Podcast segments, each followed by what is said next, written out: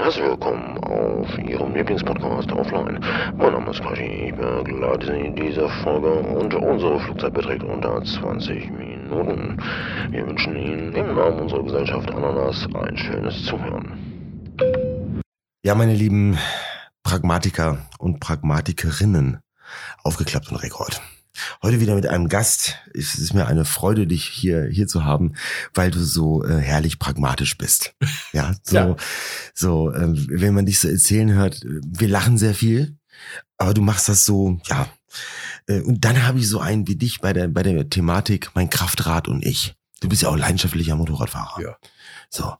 Ähm, und tatsächlich, das habe ich mich jetzt schon seit ein paar Tagen gefragt, hat dein Moped einen Namen? Ja.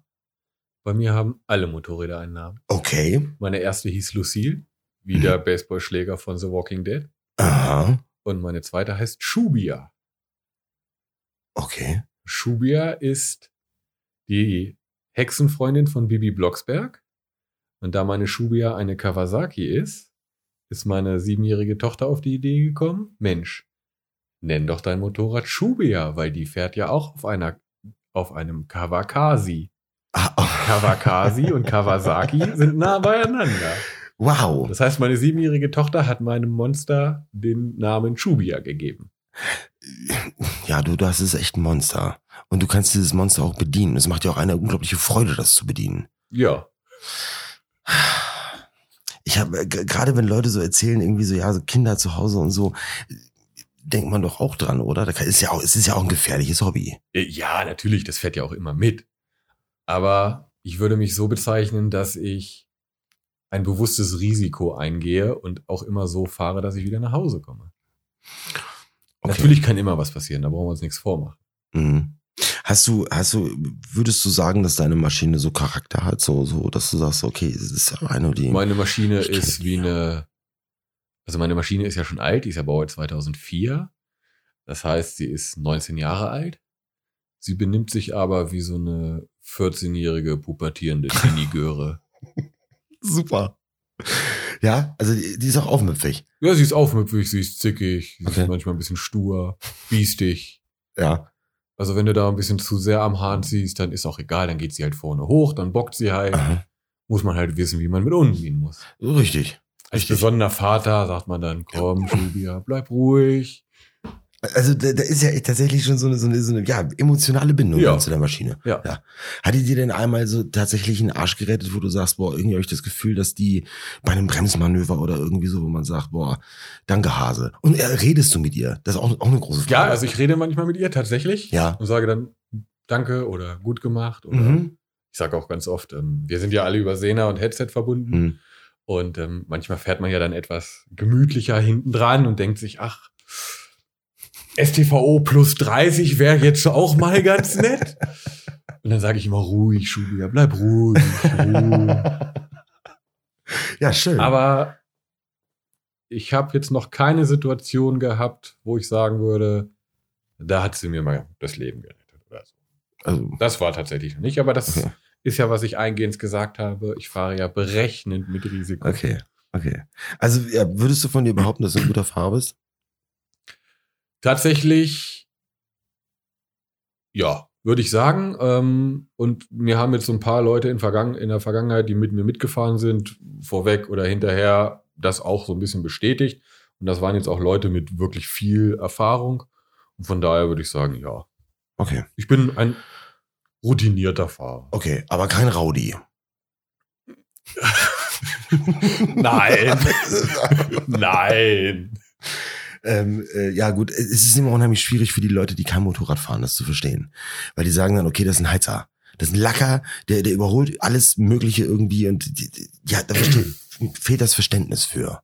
Ja, erwischt. Ist so. Ja, also Ja. Ich, ich heize auch gerne, ja. Ähm, Alleine fahre ich gerne schnell. Ja, Ich kann mich in der Gruppe aber auch anpassen. okay. Ja, das, das stimmt. Das würde ich von dir jetzt auch so sagen. Das ist, du bist auch einer, der lässt sich auch mal zurückfallen, der wartet auch mal auf irgendwen. Ja. Ne, oder, oder fragt dann, das, ja, es ist sehr angenehm, mit dir zu fahren. Ja. Tatsächlich. Kann, kann ich nicht anders, kann ich nicht Das anders sagen. Ähm, angenommen, es wird ab morgen keine Motorräder mehr geben. Also ich meine, gar nicht mehr. Irgendwie kann, also, zack, weg. äh, Was, Was- soll ich denn machen? was würdest du dann machen?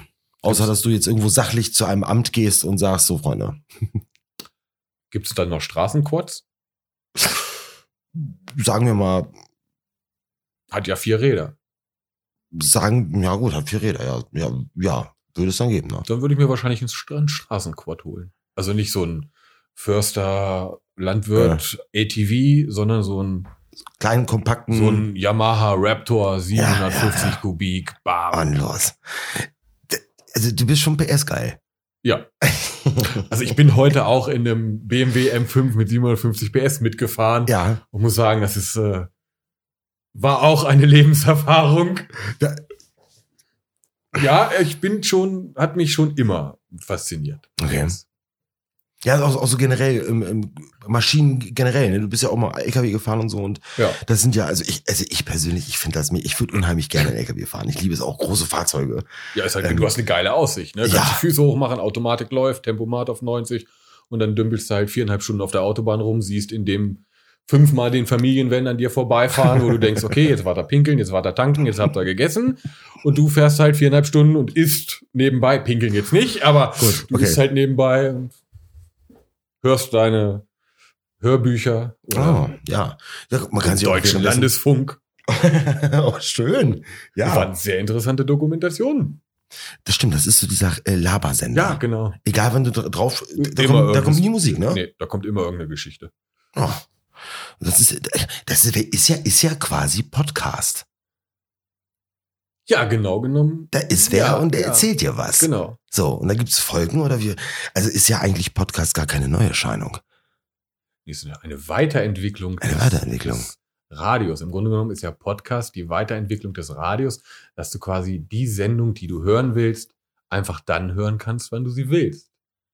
Ist ja ähnlich wie Richtig. früher die VHS-Kassetten, wo du dann diesen komischen Code in der Fernsehzeitung hattest, wo du dann reintippen konntest und sagen konntest, so, dann nimm mir mal bitte meine Lieblingsfolge auf, ich gucke sie dann einfach irgendwann. Richtig. Richtig. Ja, das, das ist ja heute ganz easy. Gehst ja, Ja. auf dein, mit, mit Record irgendwie, ich Und weiß gar nicht, ja Video on. Demand, zack, Ja, fertig. ja, ja, ja, ja, ja. Also, und das ist, der- wie viel liegt dazwischen? Zehn, Uff, 20 Jahre? Ja. Ja, so 20 Jahre VHS-Kassetten, Ja. 20. So, jetzt führen wir allen nochmal das Alter vor Augen. Danke für dieses Gespräch. Nein, nein. Wir sind, wir sind ja gleich alt, sagen wir mal. Und uns Ja. trennt ja, ja, wir sind, wir sind ja Ein gleich alt. kleines Jahr trennt uns. Ja, ein kleines Jahr, genau. Und ähm, ich finde, ich finde, man kann in unserem Alter ruhig mal äh, zurückblicken und sagen, ne, äh, ich, Ja, ich weiß, ich meine, wir kommen aus einer Zeit, da gab's noch keine Handys.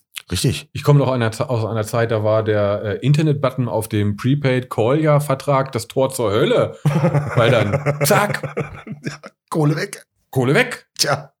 Ich weiß noch, ich kann mich noch daran erinnern, ich habe einmal versehen drauf, drauf gedrückt, ich habe die SIM-Karte rausgenommen, weil ich dachte, das musst du jetzt sofort unterbinden. Oh ja. Mega. Und heute?